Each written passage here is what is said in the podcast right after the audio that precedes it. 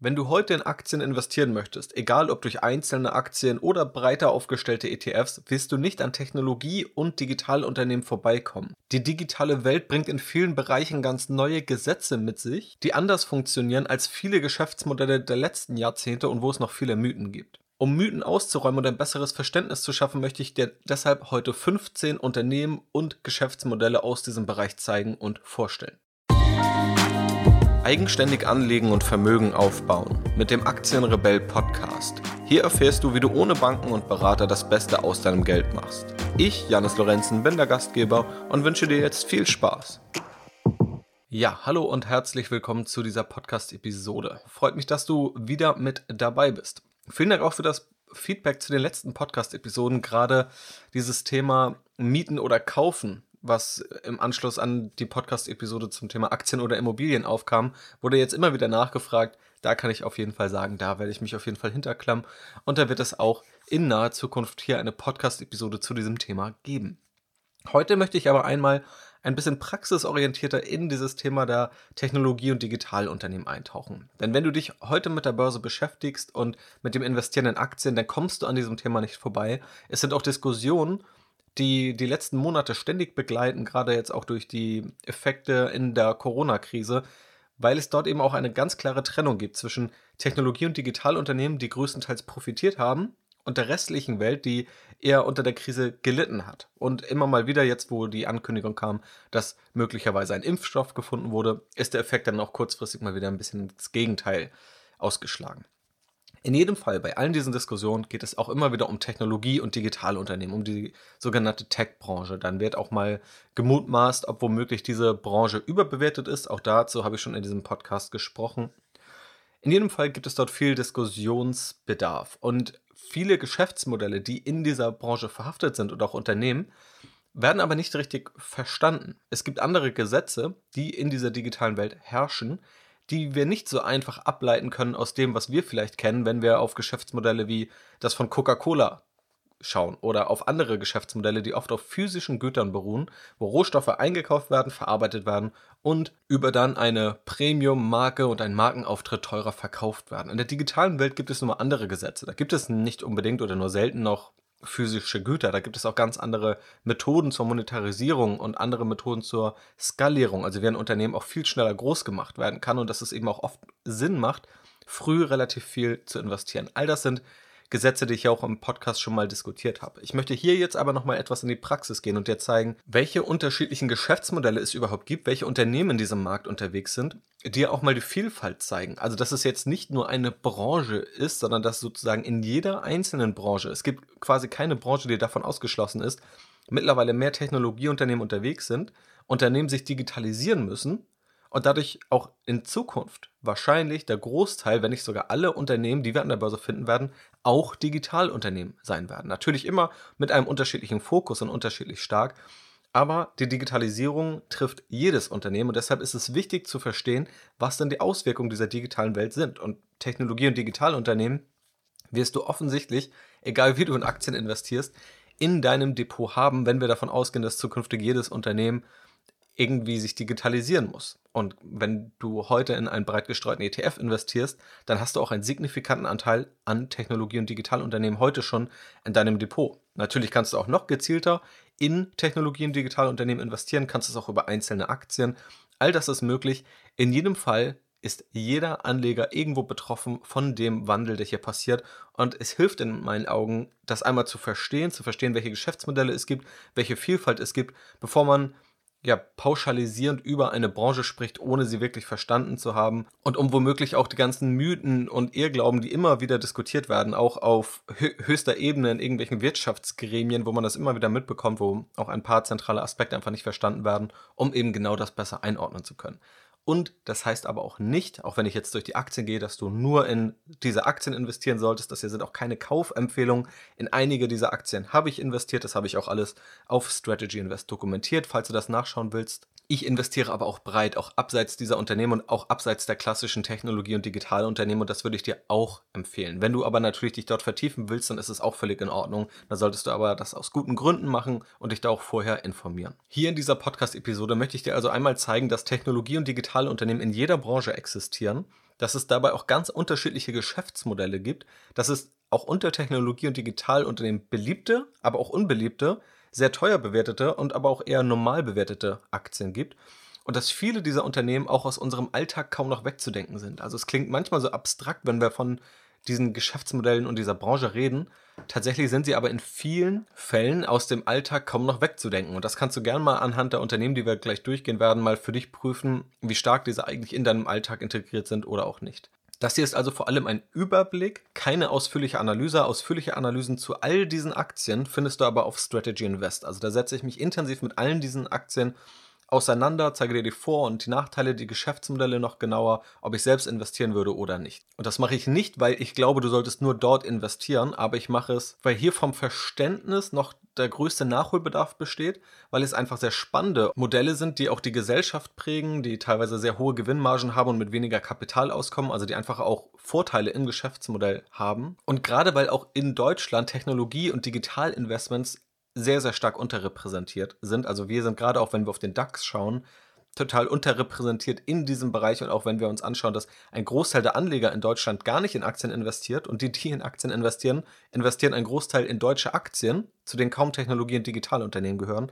dann ist gerade in Deutschland hier der größte Nachholbedarf und dann investieren wir hier viel zu wenig in Geschäftsmodelle, die von diesen Digitalisierungen in unterschiedlichen Bereichen profitieren. Also das ist wichtig, um das Ganze einmal einzuordnen und um das auch vernünftig für deinen Depotaufbau nutzen zu können. Egal auf welche Art und Weise du das machst, ob über ETFs, ob über spezialisierte oder breit gestreute ETFs oder über einzelne Aktien dann aus unterschiedlichen Branchen, unterschiedlichen Ländern und unterschiedlichen Bereichen, immer mit den Grundsätzen, die ich auch hier in dem Podcast vertrete mittel- und langfristig zu investieren und breit zu streuen. Schauen wir aber nun mal auf die 15 Aktien, die ich dir hier rausgesucht habe. Und zu jeder Aktie sage ich dir kurz, was das Geschäftsmodell ist, was womöglich auch Stärken und Schwächen der jeweiligen Aktie sind und wo du das Ganze vielleicht auch in deinem Alltag wiederfindest. Aktie Nummer 1, dann fangen wir mal mit einer bekannten Aktie an und das ist Alphabet. Hinter Alphabet steckt vor allem das Unternehmen Google. Letztendlich ist Alphabet also die, die Holding, das größere Konstrukt und Google ist aber ja zu über 95 Prozent der Umsatztreiber in diesem Konzern. Das heißt, wenn wir uns mal eher auf Google fokussieren, dann ist es schon ziemlich eindrucksvoll, zu was Google heute alles imstande ist und was auch alles zu Google gehört. Du kennst es wahrscheinlich, wenn du googelst, also ein Wort, was im Duden steht, einfach, ja, wenn du Dinge suchst. Google ist der absolute Marktführer bei deinen Suchmaschinen, wird als oftmals einzige Suchmaschine als Monopolist wahrgenommen und das auch schon seit fast 20 Jahren mittlerweile. Dann gibt es noch Dienste wie Google Maps, also zur Navigation. Oder auch Google Street View, wo Google sozusagen es dir ermöglicht, am PC oder über das Smartphone eine Straße sozusagen digital entlang zu gehen. Gmail als einer der beliebtesten E-Mail-Services, wenn nicht sogar der beliebteste E-Mail-Service der Welt aktuell. Dann kommt von Google auch noch das Betriebssystem Android, also auch das am meisten verbreitete Betriebssystem bei Smartphones kommt von Google. Auch YouTube gehört mittlerweile zu Google. Und da gibt es noch mehr Dienste, aber all diese Dienste gehören zu Google. Und jetzt kannst du ja schon mal für dich prüfen, wie viele dieser Dienste du nutzt und wie stark eigentlich Google in deinem Leben integriert ist, um zu sehen, auch hier ein digitales Geschäftsmodell, das zentral im Alltag integriert ist von vielen Menschen und kaum wegzudenken ist bei vielen Menschen. Alphabet hat also zentral mit Google viele Dienste und Produkte gebündelt, die wir tagtäglich nutzen. Und es gibt aber auch im Hintergrund starke Produkte, die weniger bekannt sind, beispielsweise die Google Cloud, wo Google ein Cloud-Hosting anbietet, wo also Google riesige Serverfarmen hat, die in einem flexiblen Cloud-Hosting-Modell anderen Unternehmen zur Verfügung gestellt werden. Heute ist Alphabet über eine Billion US-Dollar wert, der viertgrößte Konzern der Welt. Das kann natürlich immer mal variieren, aber in jedem Fall gehört Alphabet zu den Top 5 und auch schon länger zu den Top 10 und wächst trotz dieser Größe aktuell noch mit über 20 Prozent im Umsatz pro Jahr, was auch ziemlich stark ist. Es gibt auch eine Liste von Fortune mit den meistbewundertsten Unternehmen der Welt. Auch dazu habe ich schon mal einen Beitrag auf Strategy Invest geschrieben. Den verlinke ich dir gerne, da greife ich auch gerne drauf zurück. Und auch da gibt es wissenschaftliche Untersuchungen, ob Unternehmen auf dieser Liste tendenziell dazu neigen, überdurchschnittliche Renditen zu liefern oder nicht. Die Ergebnisse sind etwas unterschiedlich. Tendenziell ist es aber schon ein guter Indikator. Und auf dieser Liste landet Alphabet zuletzt 2020 auf Platz 7. Und wenn wir uns dieses Geschäftsmodell anschauen, dann sehen wir da viele Stärken. Also eine hohe Sicherheit, weil die Margen stabil sind, die Erlöse sind stabil, die Verschuldung ist enorm gering und die Stellung ist ziemlich unangefochten im Markt. Wir haben diesen Megatrend der Digitalisierung, der auch immer Google befördert. Wir haben gute und in vielen Fällen einfach nützliche und auch teilweise alternativlose Produkte aus Nutzersicht. Und die Bewertung ist über dem Marktdurchschnitt, aber im Vergleich zu den anderen Fangaktien, also den größten Technologieaktien, vergleichsweise günstig. Aber auch hier gibt es sozusagen Schattenseiten. Zum einen, dass hier die klaren Wachstumstreiber der Zukunft fehlen. Also in der Vergangenheit war es die Suche. Aktuell ist es vor allem YouTube und die Cloud. Aber da ist noch unklar, ob das sozusagen das vergangene Wachstum wirklich in einem ja, gleichen oder in dem erwarteten Umfang wirklich liefern kann. Und natürlich gibt es auch bei Google immer wieder Risiken durch Vorwürfe von missbrauchter marktbeherrschender Stellung und beim Datenschutz, also Themen, die auch immer wieder gesellschaftlich diskutiert werden. Das zweite Unternehmen, über das ich hier sprechen möchte, ist Spotify. Ja, also ein Großteil der Hörer dieses Podcasts hört diesen Podcast über Spotify. Spotify generell ist ja ein Musikstreaming-Anbieter, verdient zum einen Geld über Werbung oder aber durch eine kostenpflichtige Variante, in der dann keine Werbung mehr gezeigt wird oder nur sehr reduziert und eben ein monatlicher Betrag in einem Abo-Modell verdient wird von Spotify. Spotify selbst kommt übrigens aus Schweden. Spotify ist heute knapp 50 Milliarden Euro wert erzielt einen Umsatz von 7,5 Milliarden Euro, ist noch nicht ganz profitabel, aber das wird wohl nur eine Frage der Zeit sein. Und im Cashflow ist Spotify schon über die letzten Jahre positiv. Das heißt, es fließt mehr Geld ins Unternehmen, als aus dem Unternehmen herausfließt. Die Konkurrenten sind dann vor allem auch Amazon und Apple, die auch eigene Musikstreaming-Lösungen haben. Gerade Spotify setzt immer verstärkt, wie könnte es auch anders sein, auf Podcasts. Also Spotify kauft sehr viele Podcast-Schmieden, kauft sich auch einige Podcasts so ein, dass sie eben exklusiv auf Spotify zu hören sind, um da auch ein Alleinstellungsmerkmal zu schaffen. Das heißt aber auch, das ist ein spannendes Geschäftsmodell. Sozusagen in dieser Musikindustrie ist Spotify ein Technologieunternehmen aus Europa, was ja einiges revolutioniert hat und was mit mehreren hundert Millionen Nutzern und einem Wachstum von etwa 30 Prozent pro Jahr auch ziemlich stark positioniert ist. Und auch an diesem Unternehmen können wir uns beteiligen. Und wenn du den Podcast schon länger hörst, dann wirst du auch wissen, dass ich selbst Spotify-Aktien halte. Auch dazu habe ich mal eine eigene Podcast-Episode aufgenommen. Und tatsächlich konnte ich da auch von der positiven Entwicklung von Spotify in den letzten Monaten und Jahren profitieren. Unternehmen Nummer drei. Und jetzt wechseln wir nochmal die Branche komplett. Und zwar Walmart. So, wenn du jetzt an Walmart denkst, dann bin ich mir ziemlich sicher, denkst du an kein Technologie- und kein Digitalunternehmen. Walmart ist ein Einzelhändler aus den USA, der größte Arbeitgeber der Welt, der größte private Arbeitgeber der Welt. Und Walmart ist vor allem deshalb mittlerweile auch ein digitales Unternehmen, weil es in den E-Commerce drängt und auch in den E-Commerce muss, also in den Online-Handel. Dinge wie online zu bestellen werden auch vorangetrieben durch Amazon immer wichtiger und Walmart stellt sich jetzt auch dieser Herausforderung und macht dabei auch große Fortschritte.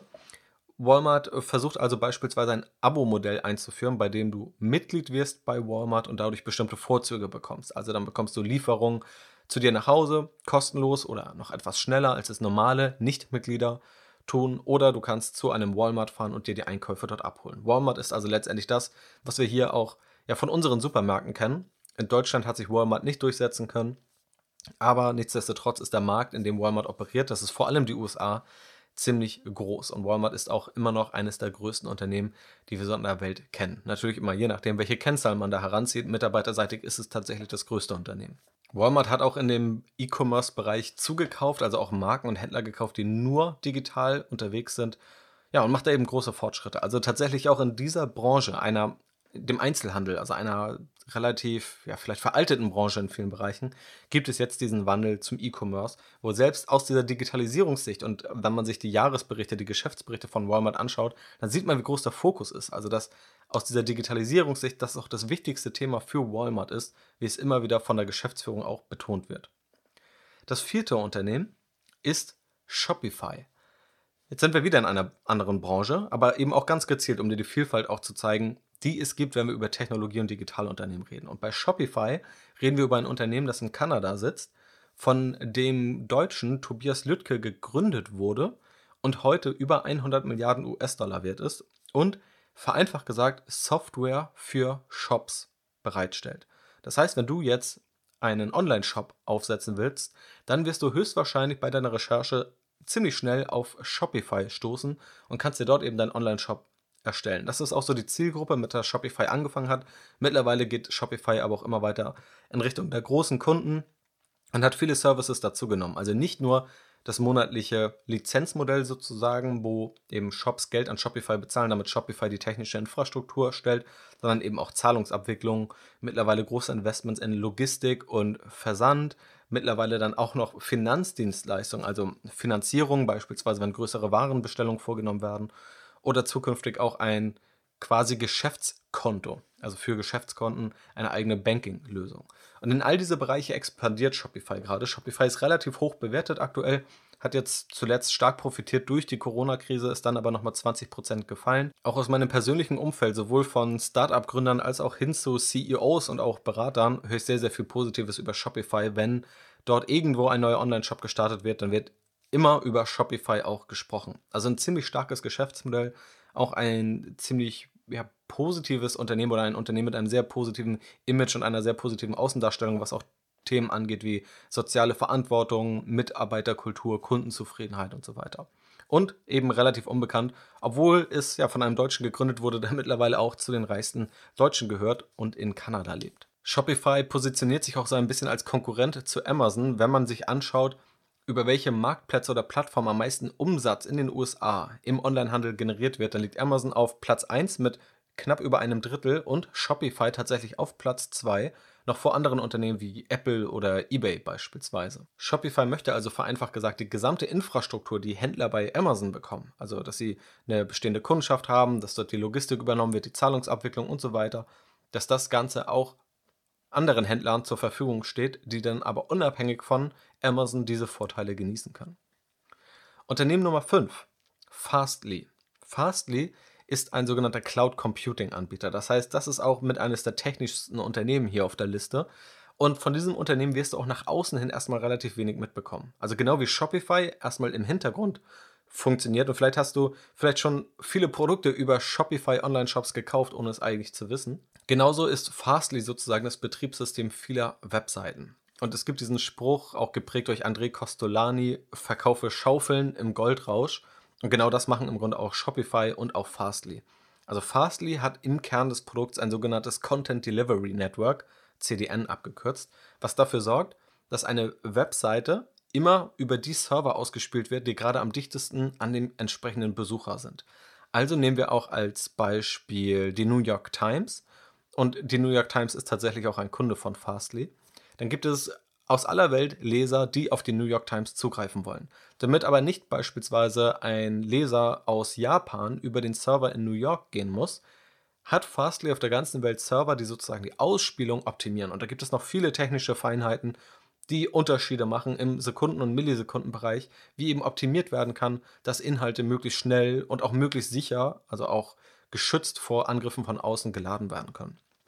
Und Fastly stellt eine technische Plattform, vor allem für Entwickler, sodass die Entwickler der New York Times als Beispiel relativ schnell an diese Plattform andocken können und diese Services für sich nutzen können. Also ein eher technisches Geschäftsmodell, was vielleicht auch nochmal schwerer zu greifen ist als die anderen Geschäftsmodelle hier, aber was eben auch zeigt, dass hier im Hintergrund sehr solide und nützliche Lösungen stecken, in die wir auch investieren können.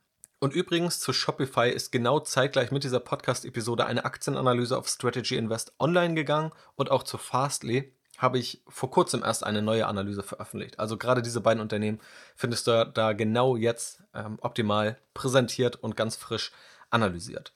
Unternehmen Nummer 6 ist Electronic Arts. Und hier könnte man im Grunde viele Bereiche aus der gesamten Gaming-Branche nehmen. Das heißt, aus der Branche, wo es letztendlich darum geht, dass Spiele gespielt werden in unterschiedlichen Variationen was im Ganzen betrachtet eine ziemliche Wachstumsbranche ist. Also es gibt einfach viele Videospiele, es gibt auch Konsolen, die in diesem Bereich unterwegs sind. Und vor allem durch die Digitalisierung haben die Spiele nochmal einen Aufschwung erlebt, weil es jetzt nicht nur der Fall ist, dass ein Spiel einmalig gekauft wird, sondern dass auch nachdem das Spiel gekauft wurde, wenn dann online gespielt wird, zusätzliche Funktionen noch bezahlt werden können oder ein Online-Zugang noch einen monatlichen Beitrag kostet und all das führt auch dazu, dass es dieser Branche gerade relativ gut geht. Und Electronic Arts ist eines der Unternehmen, das in dieser Branche auch Spiele anbietet. Zu Electronic Arts gehören Spiele wie FIFA, NHL, Madden, also viele Sportspiele. Star Wars Spiele gehören mittlerweile auch zu dem Universum oder auch Sims beispielsweise. Generell in diesem Kosmos, dieser, dieser ganzen Gaming-Szene, gibt es noch unendlich viele Spiele, die auch in den allermeisten Fällen von Unternehmen stammen, die an der Börse notiert sind. Also Activision oder Ubisoft, auch das sind alles börsennotierte Unternehmen, über die man investieren kann. Das heißt, auch dieser ganze Spielebereich ist investierbar in dem Kosmos der ja, Technologie- und Digitalunternehmen, zu denen diese sich eben auch ganz, ganz stark gewandelt haben, vor allem eben immer weiter zu diesem digitalen Aspekt. Unternehmen Nummer 7 auf der Liste ist Salesforce. Und Salesforce ist auch ein Unternehmen, was im Hintergrund ist, was sich vor allem oder ausschließlich an B2B-Kunden richtet, sprich ein Unternehmen, das ausschließlich andere Unternehmen als Kunden hat. Salesforce ist ein sogenanntes CRM, also ein Customer Relationship Management System, also ein System, um Kundenbeziehungen nachzuhalten. Also wann hat welcher Kontakt mit einem potenziellen Kunden oder einem bestehenden Kunden stattgefunden, was war der Inhalt dessen, welche Kunden sollte man jetzt potenziell ansprechen, wer hat gerade Probleme, wer hat keine Probleme, um das Ganze auch in größeren Teams zu koordinieren. Das alles bietet Salesforce an. Salesforce hat mittlerweile auch kleinere Shop-Software im Angebot, expandiert auch immer weiter in weitere Segmente, beispielsweise auch in Analyse-Tools, hat beispielsweise das Analyse-Tool Tableau aufgekauft, wo sozusagen große Datenmengen möglichst einfach visualisiert und auch möglichst individuell ja, visualisiert werden können. Also auch in diese Richtung geht Salesforce weiter vor, alles aber mit dem Fokus, Geschäftskunden zu bedienen. Die Zahlen dahinter sind auch ziemlich stark. Zuletzt ist Salesforce im Umsatz mit über 26 Prozent pro Jahr gewachsen, liegt gerade bei einem Umsatz von etwa 18 Milliarden US-Dollar und erzielt basierend auf diesem Umsatz einen Free Cashflow, also einen freien verfügbaren Cashflow von dreieinhalb Milliarden US-Dollar. Also enorm profitabel ist dieses Geschäftsmodell und wird das vermutlich auch in Zukunft. Und der Verschuldungsgrad liegt bei gerade mal 17 Prozent, was relativ wenig ist. Auch die Bruttomarge, auch eine Kennzahl, die bei all diesen Unternehmen in der Regel sehr, sehr stark ist, liegt Salesforce bei 75 Prozent. Das heißt, wenn ein Kunde 10.000 Euro im Jahr an Salesforce bezahlt, dann hat Salesforce an direkten Kosten 2.500 Euro, aber 7.500 Euro sind erstmal Deckungsbeitrag, der genutzt werden kann, um Marketing und generell administrative Kosten zu finanzieren. Das Charmante an solchen Unternehmen wie Salesforce ist dann auch, dass diese eben im Hintergrund operieren und diese Kunden aus allen möglichen Branchen haben. Also Salesforce hat Kunden in der Finanzbranche, also auch Banken oder irgendwelche Kreditkartenunternehmen, aus dem E-Commerce, aus, aus dem Einzelhandel, Automobilhersteller, Streaming-Anbieter und, und, und. Also alle Unternehmen, die wir hier praktisch durchgehen, sind potenzielle Kunden von Salesforce. Das heißt, Salesforce oder auch Fastly, das sind Unternehmen, die im Grunde branchenübergreifend Kunden haben und damit auch mehr Sicherheit bieten, weil es eben kaum branchenspezifische Risiken gibt. Das achte Unternehmen ist PayPal. Vielleicht kennst du PayPal auch, vielleicht hast du dort einen Account. Es ist ein sehr verbreiteter Zahlungsdienstleister, der vor allem groß geworden ist damals durch eBay. Also als eBay noch so der größte Online-Marktplatz war, da wurde irgendwann PayPal als Zahlungsmöglichkeit eingeführt und hatte Dinge wie einen Käuferschutz. Das heißt, wenn du bei eBay irgendwas bestellt hast, du hast die Ware aber nicht bekommen, dann konntest du über PayPal deine Zahlung zurückziehen und PayPal hat sich dann darum gekümmert, also geklärt, wer da nun Recht hat oder eben auch kein Recht hat. Und dadurch ist PayPal groß geworden, hat sich irgendwann von eBay abgespalten und ist heute ein sehr erfolgreiches, eigenständiges Unternehmen. Gerade dieser Trend zu bargeldlosem Zahlen, von dem man halten kann, was man will, der aber definitiv vorhanden ist aktuell, hat auch PayPal weiter befördert. Jetzt vor kurzem gab es auch Neuigkeiten, dass PayPal es nun ermöglicht, über die eigene Plattform in Kryptowährungen wie beispielsweise Bitcoin zu investieren. Und auch das hat dem Ganzen nochmal ein bisschen Aufschub gegeben. In jedem Fall ist PayPal ein sehr verbreiteter, weltweit aktiver Zahlungsanbieter. Das heißt, auch hier ist PayPal der Vermittler, da von Unternehmen aus unterschiedlichsten Branchen einfach Zahlungen vermittelt. Und du kannst dir vorstellen, dass der Markt für Zahlungsvermittlung enorm ist, einfach weil es im Grunde bei jeder Transaktion auf der Welt irgendwo auch eine Gebühr gibt, die fließt. Also ob du nun Privatgeld überweist, ob du es an ein Unternehmen überweist, ob du Geld an ein an eine staatliche Organisation überweisen musst oder auch umgekehrt Geld von einer staatlichen Organisation erhältst, all das sind Zahlungsverkehre, die irgendwo auflaufen und irgendwo gemanagt werden müssen. Und das wird auf jeden Fall nicht alles PayPal machen. Da gibt es auch große andere Unternehmen, beispielsweise auch die bekannten Unternehmen wie Visa, Mastercard, American Express und so weiter und auch größere Banken. Nichtsdestotrotz ist PayPal auch sehr, sehr stark in diesem ja, Bereich unterwegs und vielleicht kennst auch du PayPal eben aus deinem Alltag. Unternehmen Nummer 9 wieder eine ganz andere Branche und zwar erstmal zurück in den E-Commerce und zwar in den deutschen E-Commerce und das ist Zalando. Zalando ist ziemlich stark gestiegen durch die letzte ja, Corona-Krise und die Effekte dieser Corona-Krise und Ursprünglich ist Zalando so ein bisschen bekannt geworden im größeren Rahmen durch Fernsehwerbung. Also es gab relativ bekannte Werbespots von Zalando und Zalando ist auch gestartet als Händler von Schuhen. Also das fokussierte Segment waren eben Schuhe, die online bestellt werden konnten. Am Anfang, auch über die, ersten Jahre, wurde das Geschäftsmodell an der Börse noch so ein bisschen belächelt, gerade weil es einfach auch lange Verluste gemacht hat. Mittlerweile sieht das aber schon etwas anders aus und Zalando ist heute eben über 20 Milliarden Euro wert und ist auch profitabel und auf einem starken Wachstumspfad. Also Zalando wächst stark, ist profitabel und hat eben auch gezeigt, dass es sich lohnt, auch am Anfang Verluste in Kauf zu nehmen, um eben ein langfristig erfolgreiches Unternehmen aufzubauen, das schon heute bei über 7 Milliarden Euro Umsatz pro Jahr liegt. Und hier ist, glaube ich, das Geschäftsmodell dahinter eigentlich einfach zu verstehen. Also genau wie ein Schuhhändler da irgendwo in der Innenstadt ist, werden irgendwo Schuhe eingekauft von bekannten Marken und sie weiterverkauft und an der Marge verdient dann der Händler, in dem Fall dann eben Zalando. Aber der Weg, wie man ein solches Unternehmen groß macht und wie so ein Unternehmen erfolgreich wird, ist eben nochmal ein anderer, weil es in der digitalen Welt, auch gerade bei Zalando, vor allem auch darum geht, möglichst früh Kunden zu gewinnen, um diese auch an sich binden zu können, möglichst früh Daten zu sammeln und in diesem neuen Markt zu lernen, was funktioniert besser, was funktioniert schlechter und sozusagen auch einen Wissensfortschritt gegenüber allen Unternehmen zu haben, die danach an den Markt kommen. Und das hat Zalando eben sehr, sehr gut hinbekommen. Und das sind auch zentrale Unterschiede zwischen dem Aufbau eines solchen Unternehmens in der digitalen Welt oder als ja, einfach E-Commerce, als Online-Unternehmen im Vergleich zu so einem Unternehmen, das man vielleicht in die Innenstadt setzt und erstmal schaut, dass der erste Laden profitabel läuft und dann baut man irgendwann fünf Jahre später den zweiten Laden, dann irgendwann den dritten und irgendwann nach 100 Jahren steht dann eine große Unternehmenskette. Das sind eben ganz andere Mechanismen, die hier greifen. Unternehmen Nummer 10 ist AMD. Einigen Hörern hier, die etwas technisch visierter sind, wird AMD sofort etwas sagen die vor allem dadurch bekannt sind, dass sie erstmal Chips entwickeln.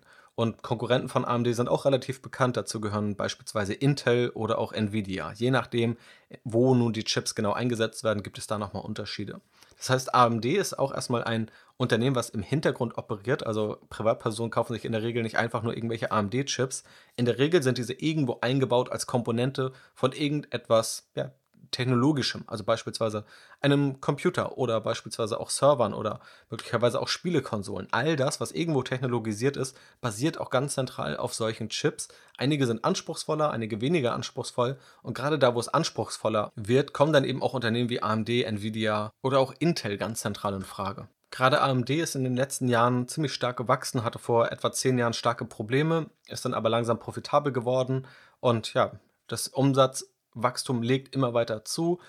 AMD möchte jetzt vor allem auch in CPUs und GPUs investieren, in fortgeschrittene Technologien, in Datencenter und auch in den Bereich Gaming und PCs möchte AMD weiter investieren, um da auch ja, möglicherweise bestehende Marktführer abzulösen oder die eigene Marktführerschaft, zumindest was aktuell die Qualität einiger Produkte angeht, weiter zu stärken. Das heißt, auch hier, wenn wir wieder an diesen Spruch von André Costolani denken, dem ja, bekannten Journalisten oder auch Börsenspekulanten, der viele bekannte Zitate geprägt hat, verkaufe Schaufeln im Goldrausch, dann macht AMD im Grunde genau das. In einer Digitalisierung werden immer mehr Chips gebraucht und AMD verkauft diese. Genau wie es Intel macht, genau wie es Nvidia macht oder auch Taiwan Semiconductors macht.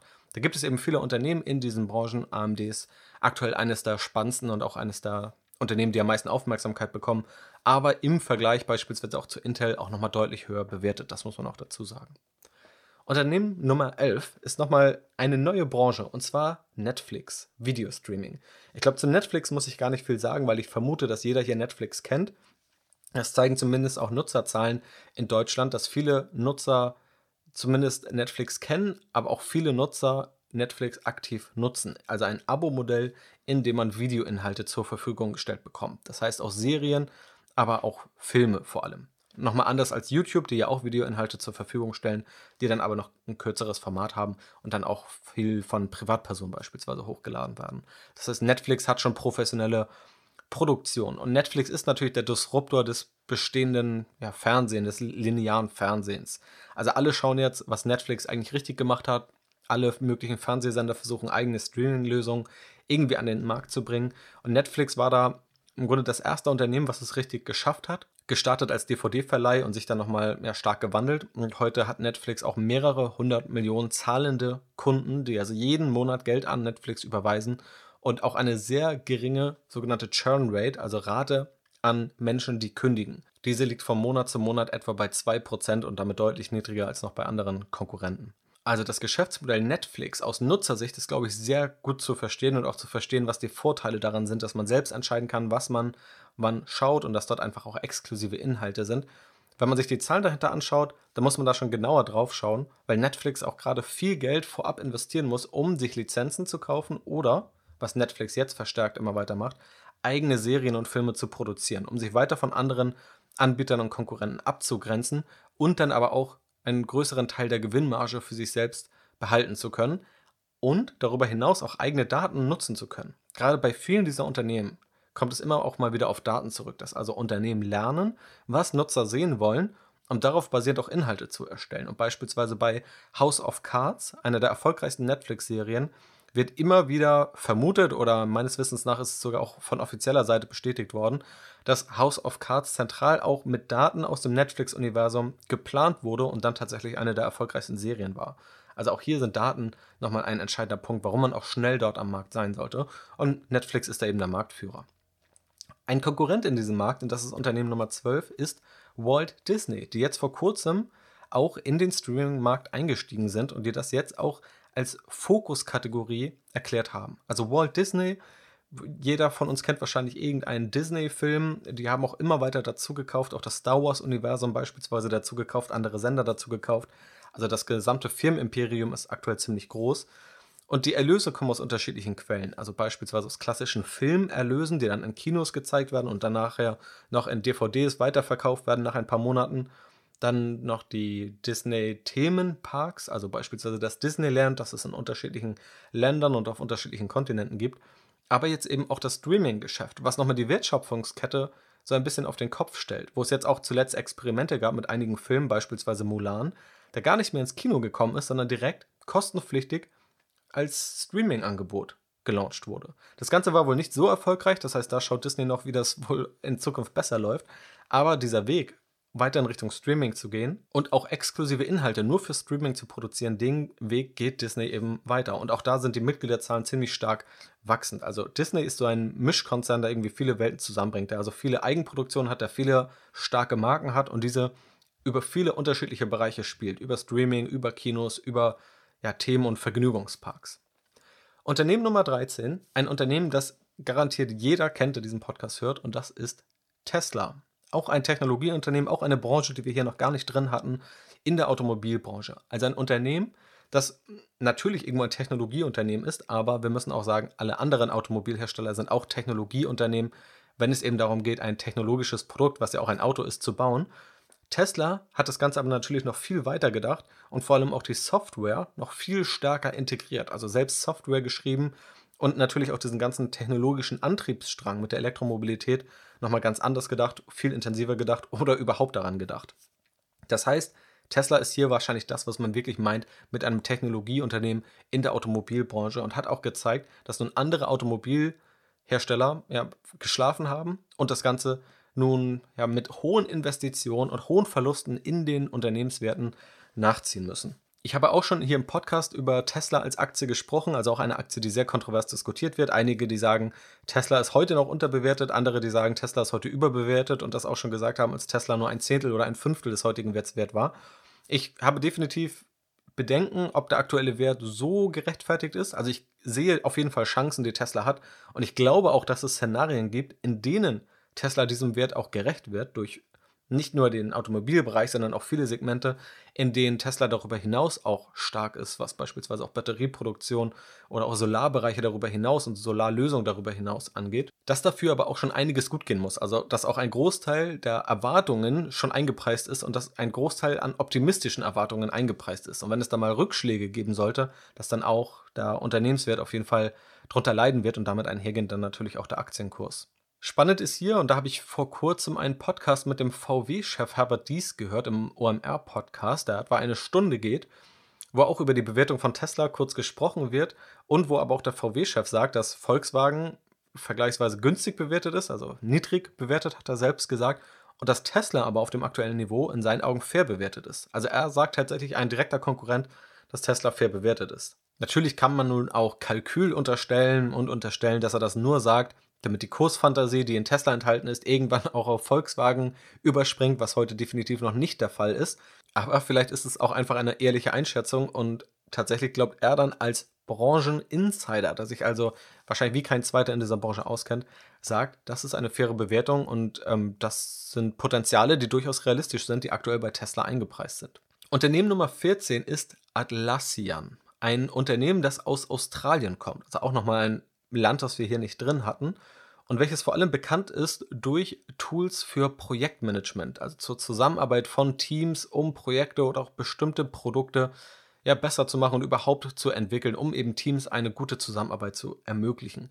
Das sind Tools wie beispielsweise Jira, was darunter fällt, was auch viel von Entwicklern genutzt wird, oder auch Trello, auch ein Projektmanagement-Tool, das im Grunde über eine ziemlich intuitive Benutzeroberfläche und unterschiedlichste Funktionalitäten und Möglichkeiten zu Upgrades ist ermöglicht, mit mehreren Personen an Aufgaben zu sitzen, Aufgaben zu delegieren, zu verteilen, nachzuhalten, Informationen abzulegen, einen zeitlichen Verlauf darzustellen und so weiter. Und diese Tools bietet eben Atlassian an, stammt dabei aus Australien, ist auch etwas höher bewertet, wie es oft der Fall ist für diese ja, sogenannten Software as a Service Geschäftsmodelle, also sprich Software, die in einem monatlichen Abo-Modell als Service verkauft wird. Das ist aber vor allem deshalb spannend, weil Atlassian hier eines der größten Unternehmen in diesem Projektmanagement-Bereich ist und das definitiv ein Bereich ist, der, glaube ich, bei vielen auch aus dem Berufsalltag irgendwo als Notwendigkeit erkannt wird. Also ich glaube, viele können sich vorstellen, dass es ein nützliches Tool ist, dass es irgendwo wichtig ist. Natürlich kann man sich fragen, können andere Unternehmen das womöglich nicht auch anbieten? Und teilweise bieten auch andere Unternehmen das an. Auch Microsoft hat dafür eigene Lösungen und das ist natürlich immer die Hürde. Also wie hoch ist der eigene Burggraben? Aber prinzipiell sind das Lösungen, die, glaube ich, ziemlich spannend sind. Auch ein sinnvolles Geschäftsmodell mit einem Abo-Modell dahinter. Und Atlassian vereint eben mehrere Tools, die es gibt, die für unterschiedliche Anwendungsfälle dann unterschiedlich gut geeignet sind. Und auch hier kann man sagen, dass Atlassian im Kunden aus allen möglichen Branchen hat, also auch im Hintergrund operiert und dafür sorgt, dass Unternehmen besser zusammenarbeiten können und die Prozesse einfach geschmeidiger laufen. Und das sind, glaube ich, auch prinzipiell erstmal Produkte, die auch aus der Zukunft nicht mehr wegzudenken sind. Und Unternehmen Nummer 15 ist Adobe. Adobe kennt man tatsächlich aus unterschiedlichen Bereichen. Also es gibt Adobe Photoshop, das Bildbearbeitungstool. Es gibt aber noch viele weitere Produkte. Viele kennen auch den Adobe Acrobat Reader, also den, das PDF-Lese- und Bearbeitungstool. Und das sind nur winzige Ausschnitte. Mittlerweile ist Adobe auch weggegangen von diesem Verkauf von einzelnen Software-Lizenzen sondern hat das Ganze gebündelt in einem Abo-Modell, beispielsweise der Adobe Creative Cloud, wo man nicht nur Zugang zu Adobe Photoshop bekommt, sondern noch zu vielem mehr. Also beispielsweise zu anderen Programmen wie Adobe Illustrator, was vor allem für Vektorgrafiken relevant ist, oder Videobearbeitungsprogramme oder Audiobearbeitungsprogramme, die ich dann auch beispielsweise für diesen Podcast nutzen kann. Also alles, was irgendwo an kreative Arbeit anknüpft, wird mit hoher Wahrscheinlichkeit auch irgendwo einen Berührungspunkt mit einem Adobe-Produkt haben. Es gibt auch noch die Adobe Document Cloud, wo dann Dinge wie eben dieser Adobe Acrobat Reader drin ist oder auch Tools, um PDFs digital sicher unterschreiben zu können. Auch eine Aufgabe, die deutlich wichtiger geworden ist in dieser Corona-Phase. Also einfach Dokumente von zu Hause sicher oder einfach digital unterschreiben zu können, ohne dass man sich vor Ort sieht. Und Adobe ist außerdem unterwegs in dem Bereich, was Adobe selbst die Adobe Experience Cloud nennt. Da drin stecken im Grunde Lösungen für andere Unternehmen, wie diese ihr Marketing besser aussteuern können, wie diese ihre Nutzer besser verstehen können, wie diese auch teilweise eine Shop-Software aufsetzen. Auch da hat Adobe investiert und in dem Bereich ist Adobe sozusagen ein Konkurrent zu dem Unternehmen Shopify, das wir schon hatten, was eben vom deutschen Tobias Lüttke gegründet wurde. Und auch Adobe hat ziemlich starke Zahlen, wächst mit fast 30 Prozent pro Jahr, enorm hohe Gewinnmargen, also von 100 Euro, die Adobe beispielsweise an einem Kunden verdient, wandern etwa 30 Euro an Nettogewinn zu den Aktionären. Also eine enorm hohe Profitabilität bei einem hohen Wachstum. Natürlich kommt damit auch eine höhere Bewertung einher. Aber ich persönlich finde das Geschäftsmodell ziemlich stark, habe wie zu allen anderen Unternehmen auch ausführliche Aktienanalysen gemacht und auch veröffentlicht und habe auch selbst aufgrund dieses starken Geschäftsmodells beispielsweise in Adobe investiert. So, und das war jetzt mal ein Ritt durch 15 Unternehmen aus unterschiedlichen Branchen mit unterschiedlichen Geschäftsmodellen, mit unterschiedlichen Monetarisierungen, mit unterschiedlichen Stärken und Schwächen und auch mit ganz unterschiedlichen Bewertungsniveaus, die mal total optimistisch sind, die mal vielleicht überzogen sind, die mal vielleicht aber auch noch untertrieben sind, wo auch noch viele Potenziale sichtbar sind. Und ich bin mir ziemlich sicher, dass einige dieser Unternehmen noch für positive Überraschungen sorgen werden und dass einige dieser Unternehmen aber auch negativ überraschen werden. Das heißt, dass sie den Erwartungen nicht gerecht werden. Wenn du jetzt einfach in ETFs investierst, dann solltest du dir bewusst sein, dass diese Unternehmen irgendwo da drin stecken und zumindest verstehen, was diese Unternehmen machen, auch verstehen, in wie viele alltägliche Situationen diese Unternehmen integriert sind und dass viele Unternehmen aber auch so im Hintergrund operieren, was auch ein total sinnvolles und nützliches Geschäftsmodell sein kann. Und ich hoffe, dass durch dieses Durchgehen dieser Unternehmen und Geschäftsmodelle für dich auch greifbarer wird, was es überhaupt bedeutet, wenn wir über Technologie und digitale Unternehmen reden. Also in wie vielen Bereichen das wirklich jetzt relevant ist. Und dass wir einerseits Unternehmen haben, die total technologisiert sind, wie Fastly, also ein Cloud Computing Anbieter, aber auch ein Unternehmen wie Walmart ganz zentral jetzt daran gemessen wird, ob Walmart es schafft, in den Onlinehandel, in den E-Commerce-Bereich mit einer digital funktionierenden Strategie reinzugehen und nicht beispielsweise Amazon das ganze Feld zu überlassen. Dort über diese Unternehmen, die wir hier besprochen haben, hinaus gibt es natürlich noch viele weitere Unternehmen, die wir auch teilweise im Podcast besprochen haben, die ich aber auch alle ganz intensiv dann auf Strategy Invest bespreche und analysiere. Dazu gehören dann noch Unternehmen wie Facebook, also ein soziales Netzwerk, bestehend aus den Produkten Facebook, Instagram, WhatsApp. Das ganze Unternehmen Amazon, was auch jetzt schon mehrere Male hier als Konkurrent erwähnt wurde. Apple, die auch eines der größten Unternehmen, aktuell das größte Unternehmen der Welt sind und auch ganz zentral durch Technologie geprägt sind. Auch eher unbeliebte Unternehmen wie Uber, also der Fahrtenvermittlungsdienstleister. Auch die Telekom, auch weil man es nicht glauben mag, auch die Telekom ist ein Technologieunternehmen. Auch Adidas muss jetzt schauen, wie die E-Commerce-Strategie aussieht, ähnlich wie Walmart. Dann gibt es andere Unternehmen wie Visa, also Zahlungsdienstleister, Kreditkartenanbieter, Zoom für Videokonferenzen. SAP, über die ich auch zuletzt hier gesprochen habe in dem QA. Da kannst du auch gerne reinhören, wenn du ein bisschen was zu SAP sehen willst. Oder auch asiatische Anbieter, Alibaba und Tencent, die quasi den chinesischen Markt so ziemlich dominieren und da Oligopolisten bis Monopolisten darstellen. Oder auch Unternehmen wie Delivery Hero, die also Online-Essenslieferungen vermitteln. Oder auch Unternehmen, die potenziell bald an die Börse gehen, wie Airbnb, also ein Vermittler von Unterkünften, von Wohnungen. Und der Booking Holdings, die online Reisen oder Unterkünfte vermitteln. Also du siehst, glaube ich schon, es gibt total viele unterschiedliche Branchen. Das heißt, wir sind in dem einen Fall vielleicht in dem Food-Bereich, also im Essensbereich.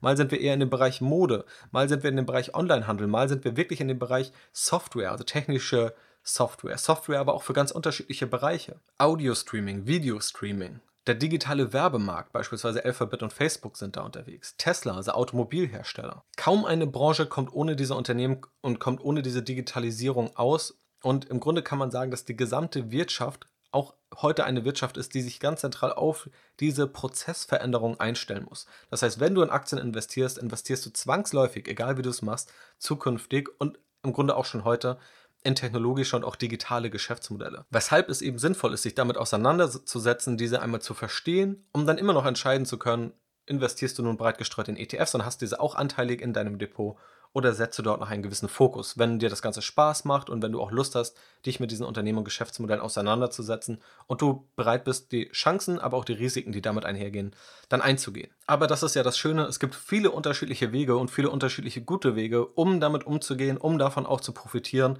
Wichtig ist nur, das Ganze nicht zu ignorieren und diesen Technologiebereich noch heute als Bereich zu sehen, den man immer nur als irgendetwas Abstraktes sieht, was seit 20 Jahren angeblich überbewertet sei. Wenn du Fragen zu diesen Unternehmen hast oder auch zu diesen Unternehmen denkst, okay, da waren einige dabei, die total spannend klingen, über die du mehr erfahren willst, dann schau entweder auf Strategy Invest vorbei, das empfehle ich dir sowieso als erste Anlaufstelle, weil ich dort eben schon viele Inhalte und viele Unternehmen fundamental analysiert habe und das versuche möglichst leicht verständlich darzustellen, was auch hinter diesen Geschäftsmodellen steckt und was auch meine Meinung dazu ist, ob ich auch selbst diese Aktie kaufen würde oder nicht, ob ich sie in mein Echtgelddepot mit aufnehme oder wenn du da noch irgendwelche Fragen hast zu irgendwie Verständnissen, Geschäftsmodellen, anderen Themen, die diesen Themenkomplex irgendwo berühren, dann schreib mir sehr gerne eine Mail oder schreib mir per Instagram. Dann nehme ich das natürlich auch gerne auf, entweder in einer separaten Podcast-Episode oder auch mal in einem QA zusammen mit mehreren anderen Fragen. Ich hoffe also, dass in dieser Podcast-Episode für dich einiges an Inspiration, an Denkanstoß und auch einfach an Verständnis für unterschiedliche Branchen und Geschäftsmodelle dabei war.